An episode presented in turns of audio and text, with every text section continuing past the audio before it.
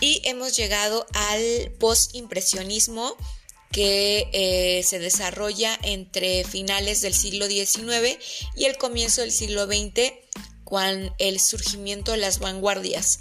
Este término eh, lo determinó el crítico del arte Roger Fry para hablar de las obras de Cézanne, Gauguin y Van Gogh que fueron expuestos en Londres en el año de 1910 y eh, este concepto eh, se en este concepto se agrupan diferentes movimientos artísticos producidos después del impresionismo, eh, principalmente en el arte pictórico.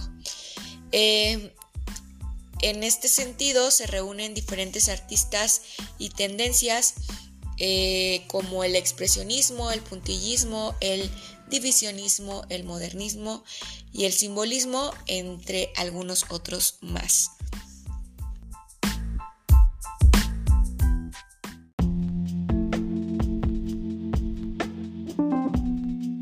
Imagino que al igual que yo te estás preguntando cuáles son las diferencias entre el impresionismo y el postimpresionismo y quiero compartirte algunas en cuanto al artista impresionista tuvo lugar en contra al cambio del movimiento urbano y eh, por su parte el movimiento post-impresionista tuvo lugar como el movimiento de reacción del impresionismo.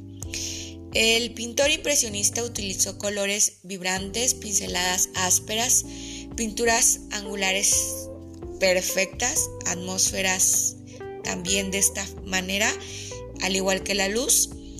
Y por, la, por otro lado, los post-impresionistas usaban colores artificiales claros con pinceladas pictóricas.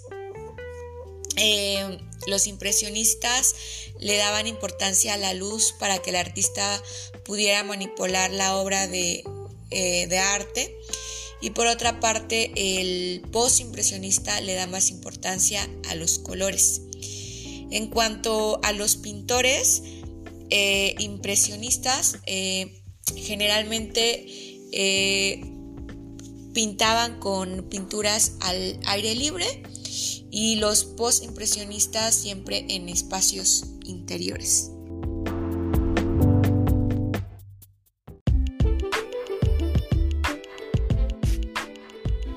Los artistas post-impresionistas eh, no pintaron siguiendo a la academia o las tendencias que habían generalmente establecidas y empezaron a, a buscar un estilo plástico único que los llevara a la expresión, pero también a que los distinguiera individualmente. En este sentido, eh, hasta el siglo XIX, el arte occidental se basaba en la imitación de la, naturaleza, el naturalismo. Por eso los artistas se esmeraban en lograr eh, un efecto de verosimilitud.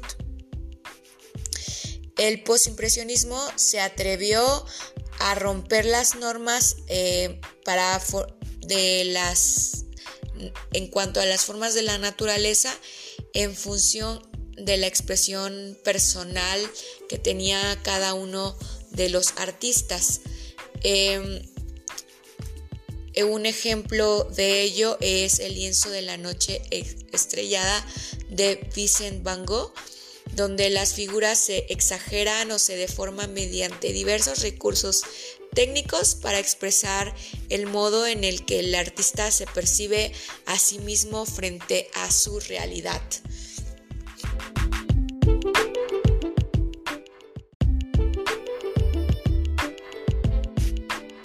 En cuanto al uso de los colores, estos no corresponden con la naturaleza, sino a las intenciones que desea expresar eh, el mismo artista.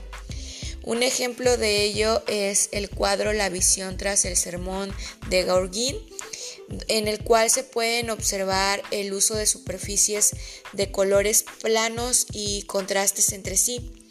En donde el pintor desafía eh, los códigos de representación del mundo angélico y espiritual por medio de la coloración rica en contrastes. Por otra parte, existe una exploración de nuevas técnicas plásticas, eh, como lo habíamos mencionado, el puntillismo, que esta consiste en formas mediante aplicación de multitud de puntos uno al lado del otro, eh, una tendencia a la geometrización de las formas mediante su reducción de elementos básicos, contornos gruesos bien delineados, eh, zonas de color plano, supresión de profundidad espacial eh, en la mayoría de las obras y uso de pinceladas gruesas y manchas.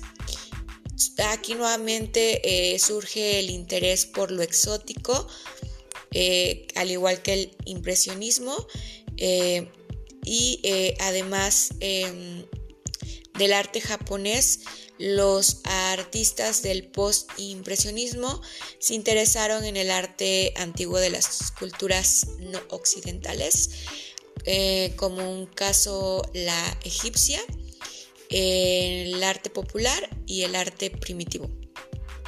Ejemplo de ello, el lienzo El mercado de Gauguin, eh, en, donde, en el cual muestra un tema extraído de la cultura no occidental eh, que fue incluido un sentido diferente de coloración, donde aplica elementos estéticos del arte egipcio, eh, donde se puede llegar a notar el torso frontal y las piernas del perfil de los pies de los personajes femeninos. Y también hay la representación de los hombres al fondo que recuerdan los frescos egipcios.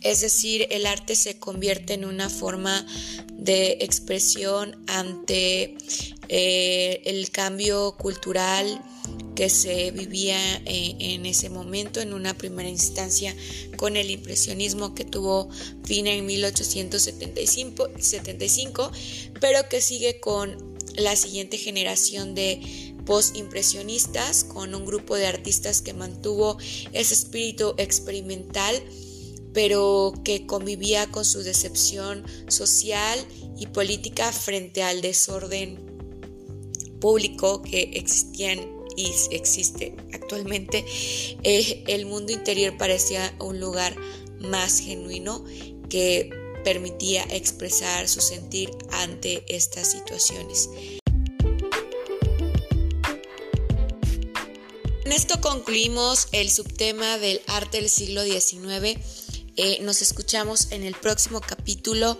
Coméntanos cuál ha sido tu movimiento artístico favorito hasta el momento. Sería un placer leerte. Y sin más, eh, me retiro eh, y te envío un cordial saludo.